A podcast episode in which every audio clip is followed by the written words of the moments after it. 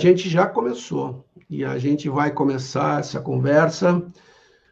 Hoje, o nosso episódio é o episódio número 23.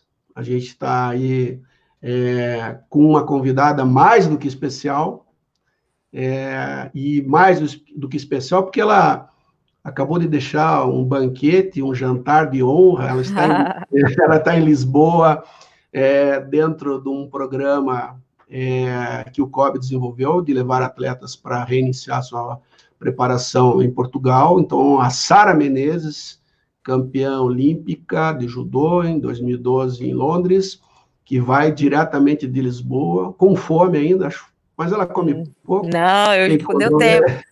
Só perdi a melhor parte, a sobremesa. Sara, primeiro de tudo, boa noite, obrigado por você ter aceitado o nosso convite. Boa noite, professor Edgar. Maravilhoso, é professor, é muito bom. Professor Edgar é brincadeira. Sara, eu tenho o seguinte, eu quero uma coisa que, que a gente mate saudades, é, a gente conte um pouquinho da tua vida, fale um pouquinho das tuas expectativas, mas eu vou começar como eu tenho começado com as outras pessoas. É, você é nascida em Teresina, dia 26 de março de, 90, de 1990. 90. Você recém completou 30 anos, né? Sim. E você tem uma característica já de saída que é espetacular. Eu sou de 29 de março, então nós somos arianos. Arianos. Somos, assim, o que tem de melhor. E o ariano, eu fui buscar aqui algumas informações que dizem o seguinte, que ele é dinâmico, ele é um isso essas são astrologias. Quem acredita, sim, acredita. Sim. Quem não acredita, não acredita. São sinceros, fortes com a sua individualidade, às vezes eles aparecem até um pouquinho egoístas, mas tendem a ser alegres, extrovertidos, mas são bastante competitivos. Eu me enquadro. Podem, podem preferir trabalhar sozinho, mas costumam ter um espírito de liderança bacana. Não se cansa com facilidade, sua disposição e resistência física podem ser invejadas, é direto, direto para alcançar as suas metas. Impaciente, não gosta muito de gosta de regras, mas não gosta muito de ter aquilo limitado no seu mundinho. No fundo é, é uma criança, no fundo é uma criança desobediente, verdade, mas, mas com um bom coração e com a cabeça cheia de ideias de transformar o mundo. Quase nunca guarda rancor das pessoas, sempre olha para frente, sorri e agradece sempre o que recebe no dia a dia. É mais ou menos isso, Sara? Eu acho que me resumiu. eu estou sendo contratado agora para fazer horóscopo das pessoas. Antes ah. eu estava fazendo live, agora estou fazendo horóscopo. Hoje já me perguntaram é, onde é que eu consulto, se eu leio búzios, o que, que eu estou fazendo. Mas é, eu estou pesquisando. Oh. Sara, a gente tem aí uma história, porque nós estamos completando, completamos esse ano, pela minha retrospectiva, 15 anos que nós nos conhecemos. É, e talvez as pessoas com quem a gente conversou nesses dias e que não são do esporte tenham percebido uma coisa muito importante, que é que os campeões, ou as campeãs olímpicas, os medalhistas, os atletas olímpicos, são pessoas extremamente sensíveis, são extremamente carismáticos, são pessoas que têm, a gente tem um acesso, lógico, respeitadas as dificuldades, porque os atletas normalmente estão em competição, concentrando-se, é, que concentrando-se que no período de preparação é mais difícil, isso é natural, isso não foi diferente quando você ganhou a medalha, porque eu lembro que eu dirigi o Crystal Palace e vocês estavam em Sheffield fazendo a preparação fora de Londres, inclusive, e lá vocês ficaram e criaram, como criaram no Rio de 2016, também uma concentração especial. Sim. Mas eu queria levar, Sara, eu queria é, fazer uma pergunta inicial e depois a gente vai falar sobre tua carreira. Um esporte basicamente dominado há muitos anos, porque nasceu no Japão, dominado por japoneses. E como é que é entrar nesse seleto grupo de vencedores e campeões olímpicos numa modalidade que hoje até é, tem visto nos últimos anos o Brasil como ponto de aprendizagem. Foi fácil? Foi difícil? Como é que você sentiu essa entrada nesse mundo onde que é basicamente dominado pela, pelo, pelo Japão? Bom, Edgar, primeiramente, boa noite a todos os ouvintes, né, que está conosco aí, participando dessa live. É, obrigado pelo convite. E o que eu posso falar que a vida nada é fácil. Na verdade, a gente procura é, alcançar o objetivo e a gente procura o caminho teoricamente mais fácil, mas o caminho ele não é fácil, ele é duro. E através de muito esforço, muita determinação, planejamento, a gente consegue alcançá-lo. Então, eu me dediquei muito jovem, com nove anos de idade, participei de muitos treinamentos de campos internacionais, participei de muitas competições e, através de toda essa trajetória, eu conquistei o ouro olímpico é, em Londres. E lá foi sensacional. Você ficar no, estar no meio da celebridade é muito bom, é muito positivo, é gostoso. E você se sente assim, é, uma pessoa desejada no mundo. Então, eu fiquei muito feliz, muito brilhante, me senti uma guerreira e uma pessoa que, que possa representar, é, no meu caso, o lado feminino no esporte brasileiro. Eu me senti muito feliz é, por toda a determinação que eu tive, é, toda a minha carreira é, e as atitudes que eu tomei ao decorrer da minha carreira. Eu fiquei muito feliz, muito satisfeita mesmo. Mas o caminho ele não é fácil. Ele é muito árduo, muito duro. Sara, eu separei uma frase aqui para você que eu achei que tinha a tua cara. É uma frase do Walt Disney, que fundou a Disney, já falecido. Ele tem uma frase que diz assim: Eu gosto do impossível porque lá a concorrência é menor. Legal. Isso para você. Eu separei para você e vou te dizer por quê. É, quando a gente fala é, das dificuldades, e você falou das dificuldades e o caminho árduo, eu quero fazer uma retrospectiva que eu já tinha feito, porque você iniciou, ou pelo menos a gente se conheceu, nos Jogos Escolares da Juventude 2005. Eu, como sou um cara visionário, eu tenho, eu, sou, eu tenho olho clínico para essas coisas. Eu premiei você lá em 2005, falei, menina, daqui a alguns anos você vai ser campeão olímpico. Eu tenho a foto. Verdade. Então, você tem a então, só que eu queria lembrar alguma coisinha para as pessoas. E eu peguei uns dados muito legais aqui. Você nasceu em Teresina. Eu tive a oportunidade de, um determinado momento, visitar lá o local onde você treinava, que era tira o tatame, põe o tatame, tira o tatame, põe o tatame, com o seu técnico expedito, Sim. com todas as dificuldades. E as pessoas, às vezes, não têm uma noção, Sara. E aí eu vejo aqui, ó, que hoje é, você, originária do Piauí, nascida em Teresina, uma cidade que tem aproximadamente 840 mil habitantes, o Piauí tem algo em torno de 3 milhões 190, 3 milhões e 200 mil habitantes. Ah, e você vai, começa a imaginar como é que uma menina sai de uma cidade de 804, 840 mil habitantes e ganha o mundo. E quando você olha o tamanho do mundo, e você vê pelos últimos dados que eu vi das Nações Unidas, são 193 países hoje filiados à ONU. É, eu vi isso hoje também.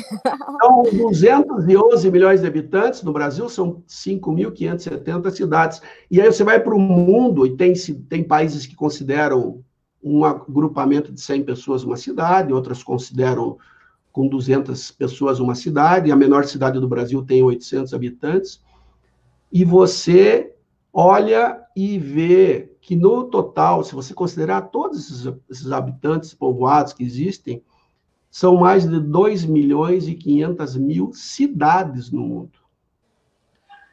E quando a gente vê Sara saindo lá do Piauí e conquistando a medalha olímpica, vocês, eu não sei se você tem essa noção, você se tornou o maior símbolo para os Jogos Escolares da Juventude, para as antigas Olimpíadas Escolares, Sim. onde você esteve em algumas versões. Você foi capa de revista, você foi case colocado no mundo inteiro, de alguém que sai de uma cidade pequena, Sim. de um estado com pouca população, de uma condição de treinamento que não eram as mais adequadas, porque hoje você tem uma condição de treinamento, está treinando em Portugal, mas o começo não foi isso. Como é que foi aquele Verdade. começo lá? Foi o Expedito? Foi o professor Expedito que começou? Foi a escola? Eu quero saber, as pessoas querem saber como é que a campeã olímpica chegou, mas é como é que ela começou? Então, Edgar, eu comecei na escola. Na verdade, eu não comecei com o professor Expedito, eu comecei com o professor Miguel na escola. Mas eu aprendi realmente o judô, a parte competitiva, com o professor Expedito já no clube. É, na escola era só recreação, 30 minutinhos de aula, coisa rápida. Só que foi muito passageiro, foi uma coisa realmente rápida. E logo em seguida eu fui para o clube, onde era uma hora e meia, quando eu iniciei com 9 anos, 9, 10 anos, era uma hora e meia de aula, depois passou a ser duas horas de aulas. E aí as aulas eram três vezes na semana a passada carreira foi sendo todos os dias. Fui aumentando a carga de acordo com o meu desenvolvimento. Mas o início é, foi a base da escola. E como você falou, em 2005 participei dos Jogos Escolares. E lá foi praticamente o início da minha carreira olímpica. Porque através da classificação de ir para os Jogos Escolares, é, em seguida consegui conquistar é, competições nacionais, como o Campeonato Brasileiro, classificação para viajar para fora do país em competições pan-americana e sul-americana, e aí foi aumentando o nível, né? Seletivas, é, júnior, depois sênior, integrei a seleção brasileira e comecei a participar dos treinamentos de campos internacionais, onde que, vamos dizer que aumentou a nossa carcaça, né? A minha carcaça. Sara, o, o que a gente vê e tem conversado com as pessoas é que esse caminho, que o judô diz que é o caminho caminho suave, né? Suave. Suave é só no nome, né, Sara? Só no nome. é, e eu até aproveito para mandar um abraço aqui para um grande amigo nosso, que é o Alexandre Magno Silva, que é lá do Rio Grande do Norte, um professor alucinado pela parte da, da educação física e é um fã teu assim, ele está desde ontem mandando mensagem. E está com, todo, com todo o grupo dele assistindo lá é, é, em Natal. Muito obrigada, é, professor. Alexandre Magno Silva, está registrado. Sara, é, quando a gente teve a oportunidade, a gente, em alguns momentos, a gente fez aclimatação, a gente teve, o judô teve um crescimento, e lógico, lembrando que você, quando você conquista a medalha olímpica em Londres, é, a última medalha nossa tinha sido do Rogério Sampaio, que hoje é o diretor-geral do Comitê Olímpico, que foi em 92 em Barcelona, e você foi a primeira mulher na história do Brasil a conquistar isso. Você tem, ao longo desse tempo, é, uma, uma noção exata do que você significou e significa, não só para o esporte do judô, mas para o esporte feminino do Brasil. Você tem, essa ficha cai, você administra bem isso, você é uma pessoa extremamente simples, você é uma pessoa que, tem as suas raízes, eu sei disso. É, você sempre se colocou dentro da sua situação, e você está um case de Londres que muito me marcou. É, mas você tem essa noção exata do quanto você representa? Sim, hoje com essa minha maturidade, uma moça já de 30 anos, tenho essa maturidade sim. Eu tenho a noção que eu fiz no esporte, no mundo, na sociedade, principalmente abrindo os olhos das mulheres, né? Porque querendo ou não, o esporte é muito masculino. E, e hoje as portas são muito são abertas para todos os sexos. E eu vejo o quanto foi importante a minha medalha na nossa sociedade. Tenho certeza que desenvolveu a confiança em todas as pessoas, onde qualquer que esteja, o município, a cidade, o bairro, o local. Eu acredito que isso fez com que eles tivessem mais capacidade de acreditar no potencial e de, e de crescer. Porque antigamente as pessoas achavam que era só nos grandes centros que as pessoas chegavam, né? Os atletas chegavam. E eu, e eu fui uma prova disso. Eu não vim dos grandes centros, vim de uma cidade pequena, um estado que não tinha tanta estrutura, e acabei é, me dando bem. E mostrei com, a, com as armas que eu tinha, que eu tive na, na minha infância, na minha adolescência, deu, deu certo acontecer as coisas. Mas, como mais uma vez dizendo, o caminho ele não foi fácil. tive que ter muita persistência, muita determinação para almejar toda essa, essa história que aconteceu. Você, em várias oportunidades, já atleta de seleção, é, esteve presente como embaixadora dos jogos, tanto jogos escolares, esteve também em Foz do Iguaçu, tem até umas fotos tuas que foram feitas lá nas Cataratas, Sim, no ano lembro. que a gente fez os Jogos Universitários lá em, em Foz do Iguaçu.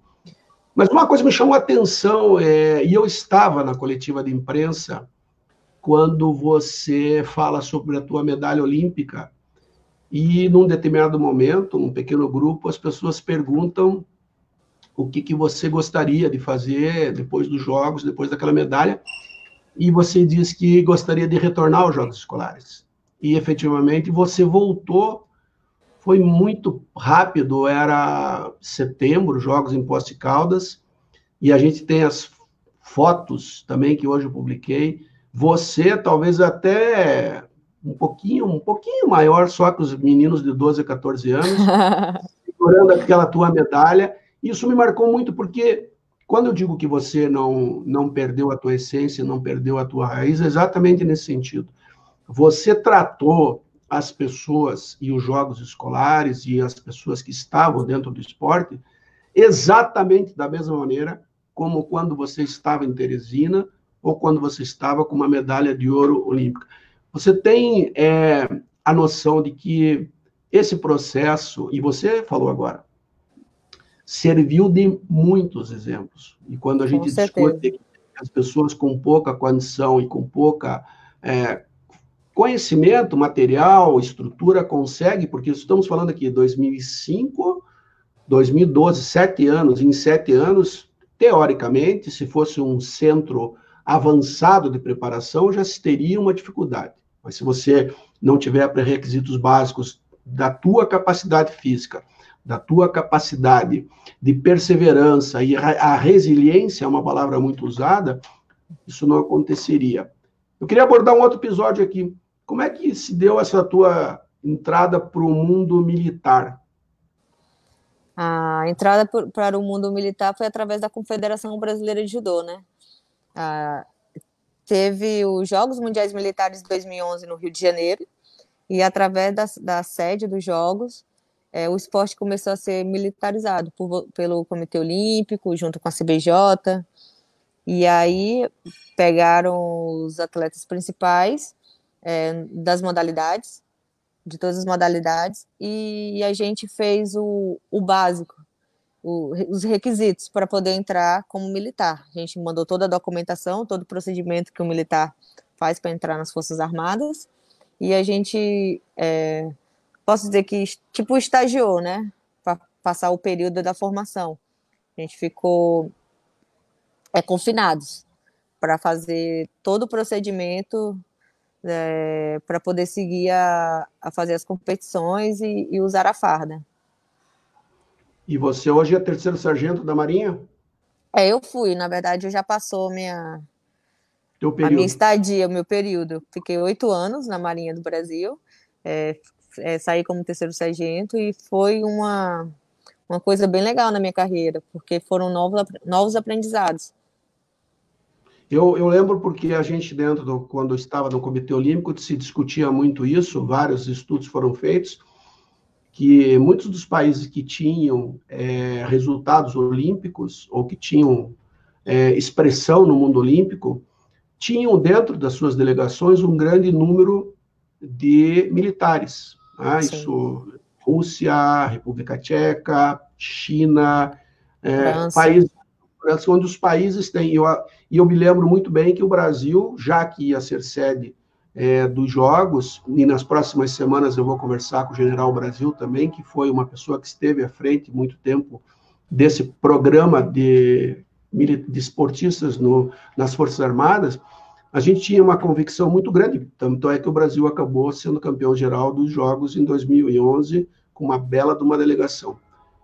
É, indiscutivelmente, esse processo também ajudou muito na, na, na, formação, no intercâmbio, na participação de vocês. Com certeza. É, ontem nós, essa semana, antes de ontem, eu conversava com o professor Cameron, uh, e falavam sobre a questão que eu, a gente vivenciou nos jogos, que é um, uma, uma questão que está muito atrelada às lutas, que são as questões de peso. As pessoas às vezes não têm a noção que as modalidades de luta e de combate, elas têm as suas divisões de categorias que são muito baseadas, que são baseadas no peso, e para isso existe um controle é, muito grande da alimentação. A gente vai conversar com a Renata Parra nos próximos dias, que é nutricionista lá do COB. Agora, me diga uma coisa, como é que você lida com essa questão do peso? Você tem facilidade de controle? Você tem dificuldade nesse controle? Você come muito? Você é, é uma pessoa moderada, já acostumou com isso? Então, Edgar, o meu início, eu era aquele tipo de corpo que comia de tudo e não engordava nada. Agora, você tinha 15 anos, né? Eu tinha 15 anos. E eu comecei a ter dificuldade com a, com a balança, com, o meu peso corporal, de acordo com a minha categoria, após os Jogos de Londres. Já com 23, 24 anos, já para o ciclo do Rio 2016, eu já comecei a ter dificuldade. Aí foi duro. E eu sempre fui uma pessoa muito gulosa, sempre nunca tive restrição de, de alimentação, eu comia de tudo, sempre estava em forma, é, me alimentava bem e, e, nunca tive esse problema. Só que quando eu comecei a, a passar por nutricionista, comecei a fazer suplementação, mudou toda a estrutura do corpo, adolescência, aumenta a massa muscular, Vem toda a questão da idade, que quanto mais velho você vai ficando, mais difícil para perder gordura. e aí eu comecei a sofrer um pouquinho. Um pouquinho não, um bocado. E aí eu comecei a ter que fazer restrição dos carboidratos, uma coisa que eu tive que tirar pão, mas era difícil de eu tirar o pão, que era uma parte que eu gostava mais, diminuir o arroz, colocar mais saladas no prato. Foi doloroso, não foi fácil. Uhum. Mas eu, Diga, diga. Não, mas deu certo. É, faz parte, como você falou, no esporte de lutas, a gente briga com o percentual do corpo e o pior parte é dar o peso mesmo na balança. Porque uma coisa é você estar tá bem, mas a balança não dá o resultado perfeito. Eu sei o que é isso, eu tenho um problema com a balança também. Eu sei o que você está falando. E você, inclusive, acabou mudando de categoria de peso numa determinada fase, não foi? Sim, dois, após os Jogos do Rio 2016, 2017 eu fiz uma, uma experiência com a categoria 52 quilos, só que, como você veio aí na parte da, do Ariano, né, eu fui bem teimosa, eu, ah, mas eu acho que eu consigo mais um ciclo, no 48. E aí, no ano seguinte, eu voltei para a categoria no 48. Só que aí, no final do ano, a confederação conversou comigo, tudo, e disse que era melhor ficar no 52. E aí mudei tudo de novo, e eu também, o corpo também estava vendo que estava precisando, porque estava ficando muito desgastante na categoria ligeiro, e eu acabei arriscando tudo ou nada e subir novamente. Entendi. A gente, inclusive, conversava com o Cameron e a gente, quando eu falei dos jogos escolares, a gente viu professores submetendo as crianças até a condição não normais de perda de peso, com 12, 13, 14 anos, você vivenciou essa época lá, é, mas lógico, alguns técnicos conscientes, outros não, e ele até levantava a posição dele que o, a própria perda de peso, da forma como ela é feita, ela pode, poderia ser considerada um doping, é, que era uma ideia que ele tinha levado para o OADA para que porque não é uma coisa natural, né? Você comer regra, regradamente é uma coisa. É, agora, é a situação é seguinte, isso vivi lá em, em, a gente lá em Toronto, na, na, seleti, na preparação para os Jogos para Pan-Americanos, quando a delegação estava lá, ah, nós tínhamos as equipes de lutas, de taekwondo, judô e tal, e o cozinheiro me falou, ah, eu estou preocupado, porque eles comem tão pouquinho, e eu falei, então espera chegar o atletismo e o levantamento de peso com o Fernando, você vai ver o que é a diferença. Então, para as pessoas, às vezes não têm a noção de que nem sempre todos os atletas comem da mesma maneira, da mesma quantidade, e aí o controle é rigoroso. É fundamental essa questão da preparação, da, da da questão de ter um objetivo determinado, você mesmo falou, olha, em determinado momento eu, eu acreditava que eu poderia manter dentro de um peso, mas você, você entende isso como uma coisa realmente da, do perfil psicológico de quem está à frente desse processo e que está sentindo na pele, porque é alguém que está buscando objetivos? Sim, é, mas assim, eu vejo eu vejo de acordo também da cabeça do atleta. Vamos supor, eu na minha cabeça, eu achava que era possível fazer todo o meu ciclo, minha carreira na categoria ligeira. Já na cabeça da comissão, é, de acordo também com o peso que eu dava na balança, nas férias, durante o ano, porque uma coisa é você vê um mês, um semestre, uma coisa é você vê um ciclo, muda muita coisa. Então, eles achavam melhor para a estrutura do meu organismo, as coisas, tudo, todo o organismo funcionar corretamente, é subir uma categoria. E aí foi uma experiência que eu tive que ter, né? Mas eu preferi teimar para ver. E eu vi que estava sendo muito desgastante. E aí vem outros riscos, né? O atleta ele acaba ficando mal psicologicamente.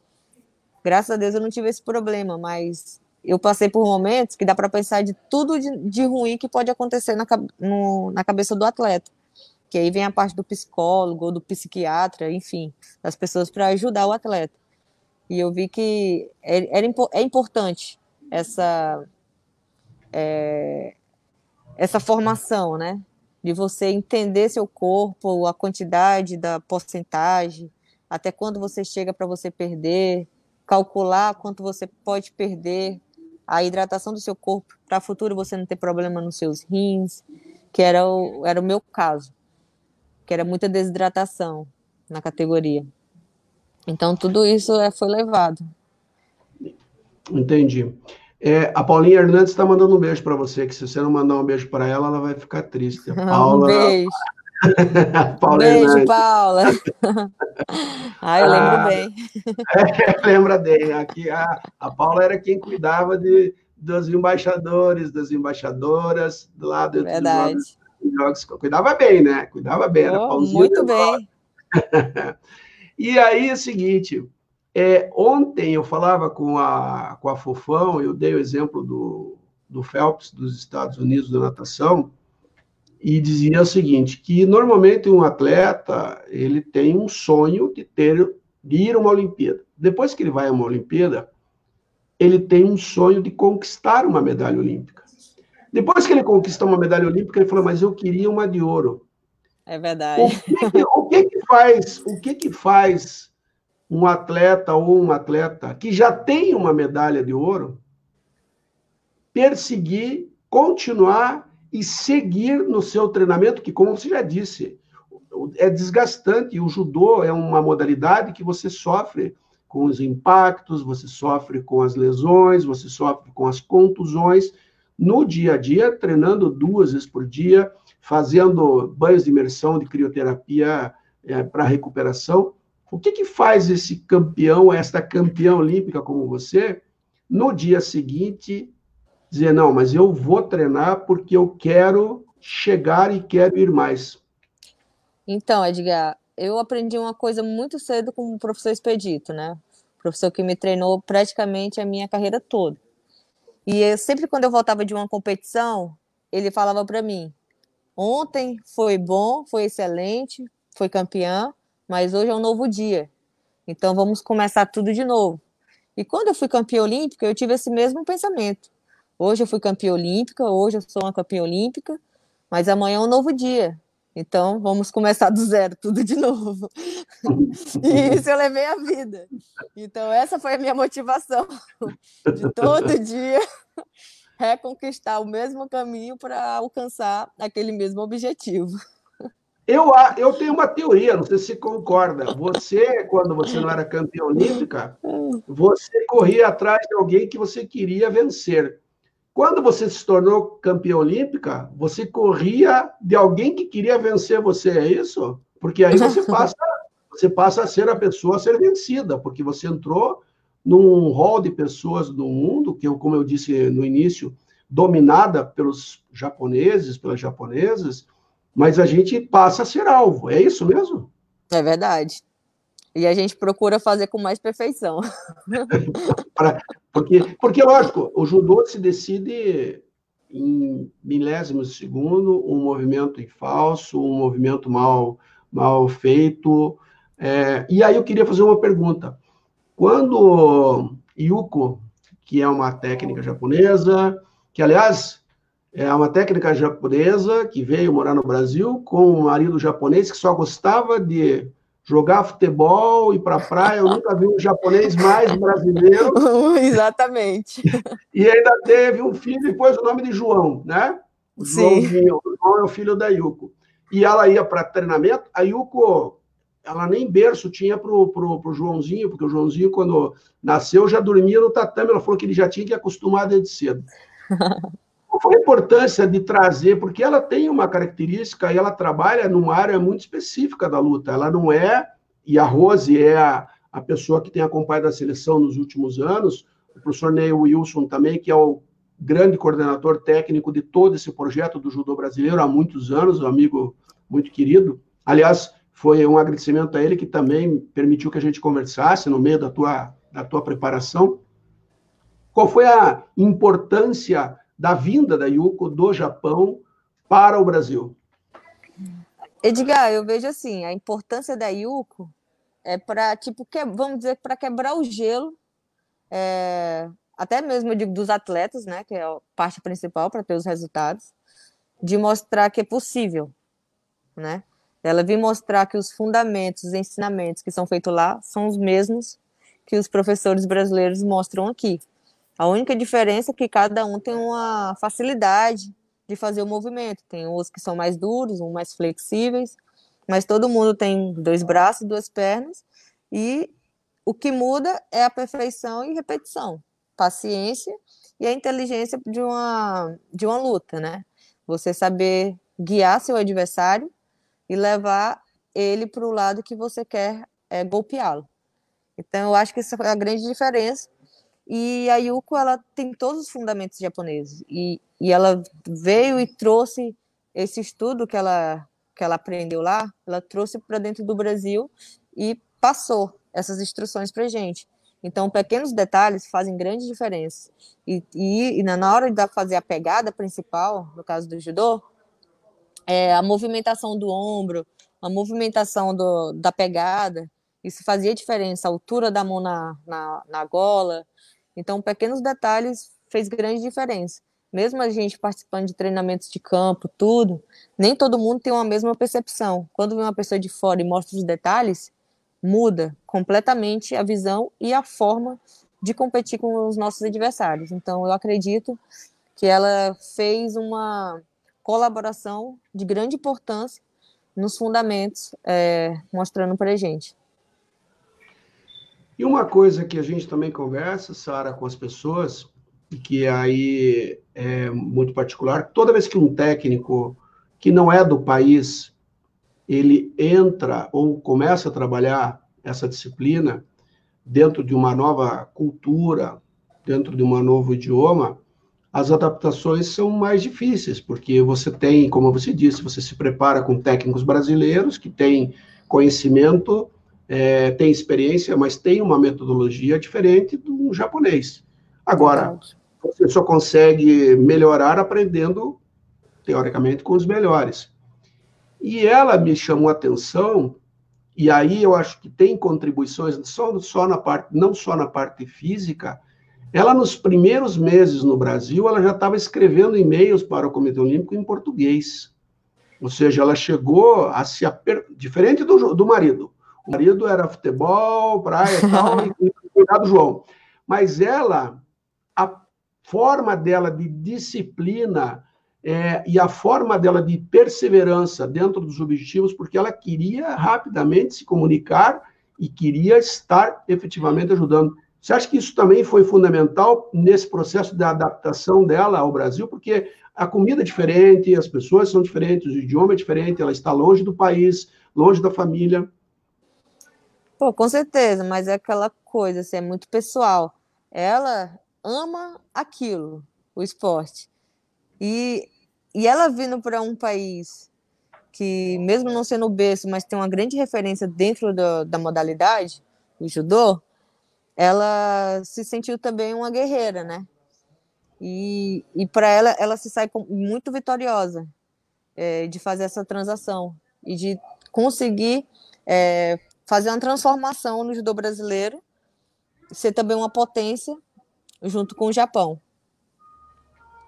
Você acha que hoje, na tua opinião, nós já somos, construímos um caminho e somos uma referência mundial também, porque o Japão veio várias vezes fazer camping no Brasil, fomos convidados várias vezes fazer aclimatação, a delegação brasileira já esteve algumas vezes em campos de treinamento lá em próximo a Tóquio, já se preparando para os Jogos Olímpicos. Hoje nós somos efetivamente considerados uma referência e uma, uma nação a ser batida no judô?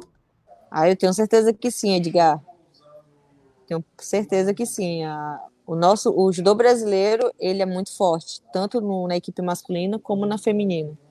Todos nós temos potencial de conquistar uma medalha, de estar sempre no pódio. Isso é até bem cobrado da gente, de tanto a gente ter conquistado esse espaço.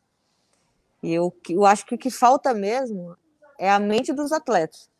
Eles confiarem mais e, e, e colocar isso é na prática, né? Que às vezes fica muito no psicológico e esquece de aplicar. o nervosismo bate e não funciona. Aí o Dari tem dá uma desconectada no, no Desconecta. No é verdade. Mas a, tem potencial, muito. Tá. E aí, é, vamos falar um pouquinho do que você está fazendo aí em Lisboa agora. Você está em Lisboa, né? Sim. Na verdade, é... a gente está em Coimbra. Coimbra, próximo, então em Coimbra. É, qual é o número de pessoas que estão aí hoje, mais ou menos, se você sabe? Você está você tá com o judô, eu sei que você está com a ginástica. Nós vamos conversar com a Natália Gaudio, que é da ginástica rítmica, nos próximos dias. Vamos conversar também com o Marcos Goto, que é o técnico campeão olímpico, com o Arthur Zanetti, no mesmo ano que você foi campeã em Londres, o Arthur também, né? Ganhou o ouro olímpico. É...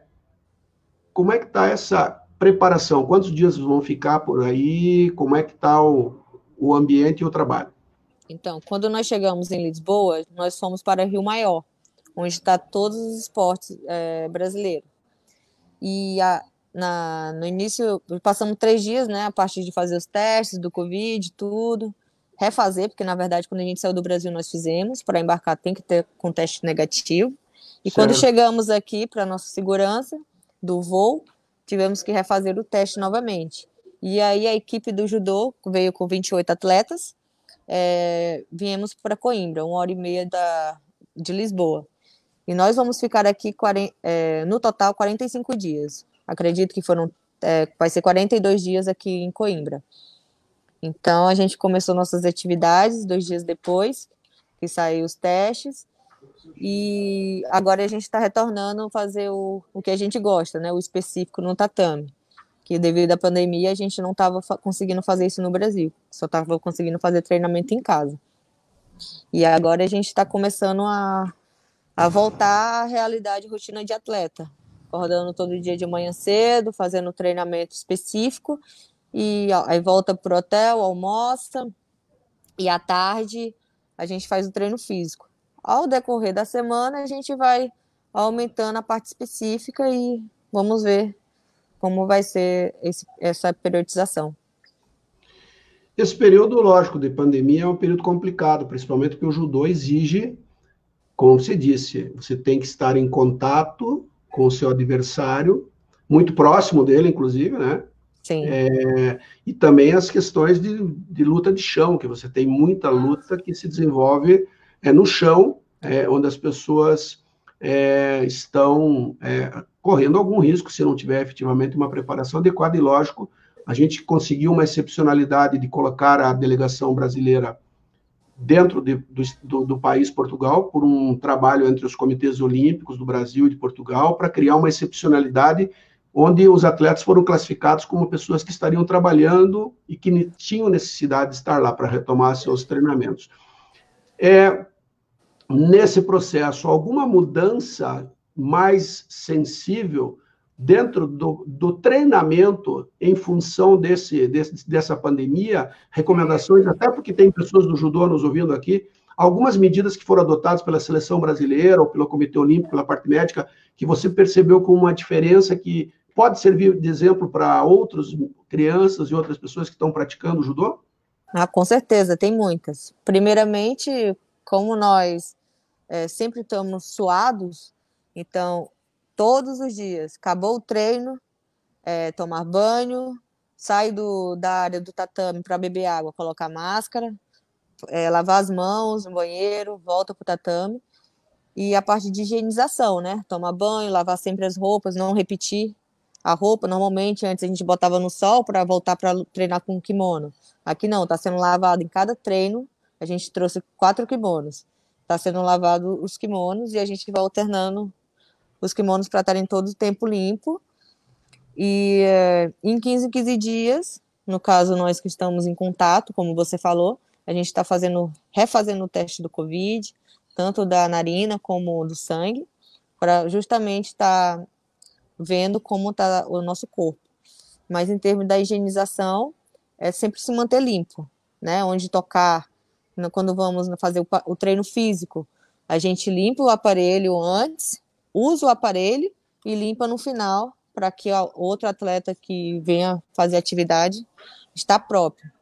E sempre no final das atividades, aí no banheiro, lava as mãos. E quando chega no quarto, é fazer toda a troca da roupa, colocar para lavar e tomar o banho, higienizar todo o corpo. E assim, todos os dias a gente vai tendo esse, esses cuidados devidos. Uma curiosidade, porque eu também em Santiago tivemos essa situação, né? As pessoas nem sempre têm o conhecimento, parece uma coisa simples lavar o kimono, né?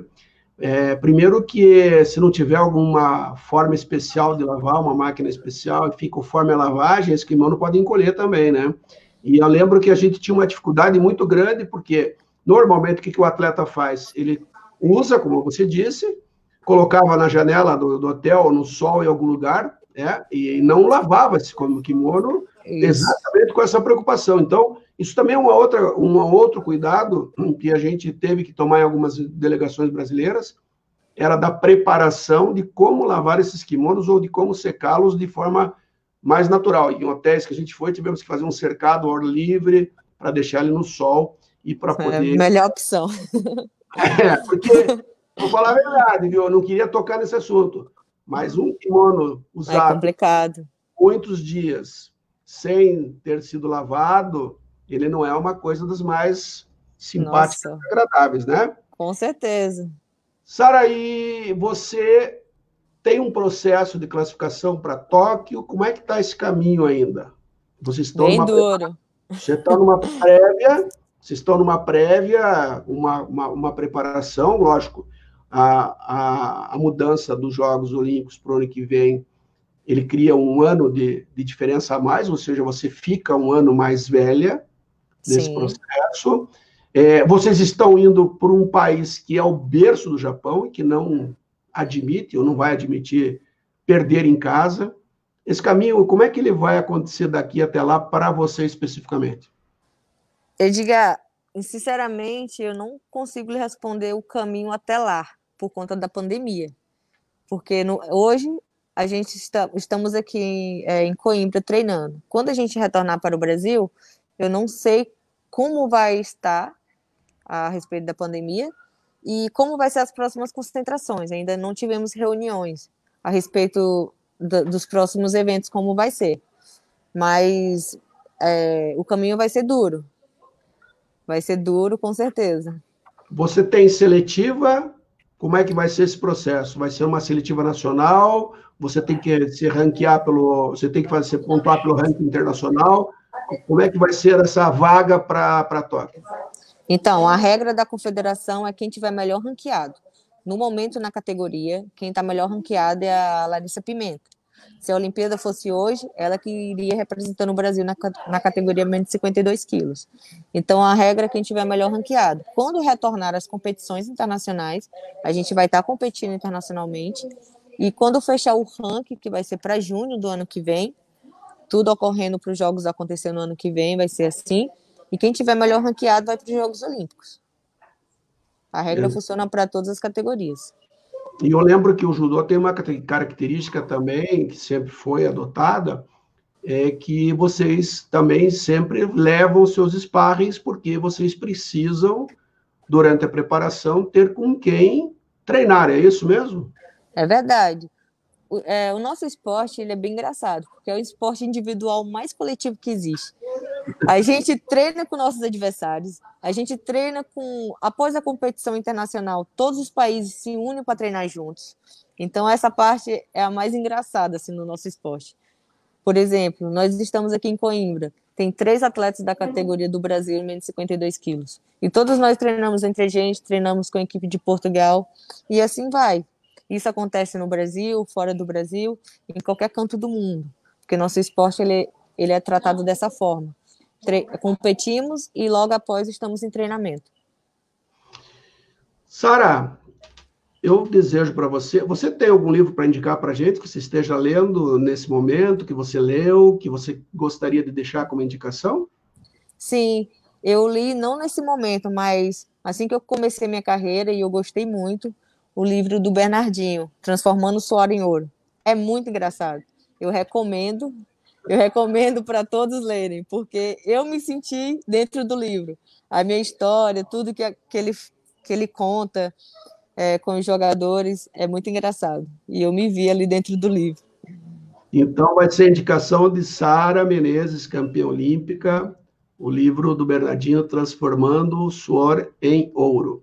Aliás, a, a Fofó ontem não disse que é tão fácil assim, né? Porque trabalhar com o Bernardinho, ler, o, livro, ler o livro do Bernardinho é uma coisa, treinar com o Bernardinho. A prática é outra. é, é outra coisa. Sara, foi uma delícia conversar com você, queria te agradecer.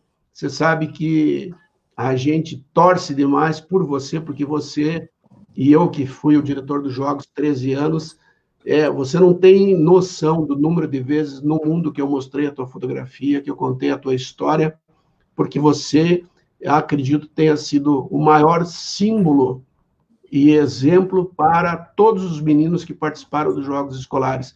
Em 2012, 17 ou 16% da delegação do Brasil em Londres já tinha em algum momento participado dos Jogos Escolares, considerando só as modalidades que eram comuns aos dois programas.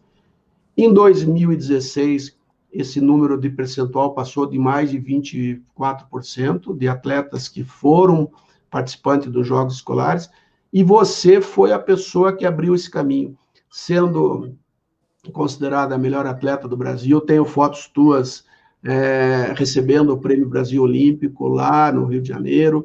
É, tenho uma história e você merece e continua merecendo toda a nossa torcida, nosso carinho, porque você sempre foi carinhosa com os jogos e carinhosa com a gente, tá bom? Quero te agradecer e deixo aí para você, para que você faça suas seus agradecimentos. Paulinha está mandando beijo, Ivete, pessoal do, do Jogos Escolares, todo mundo aqui mandando beijo.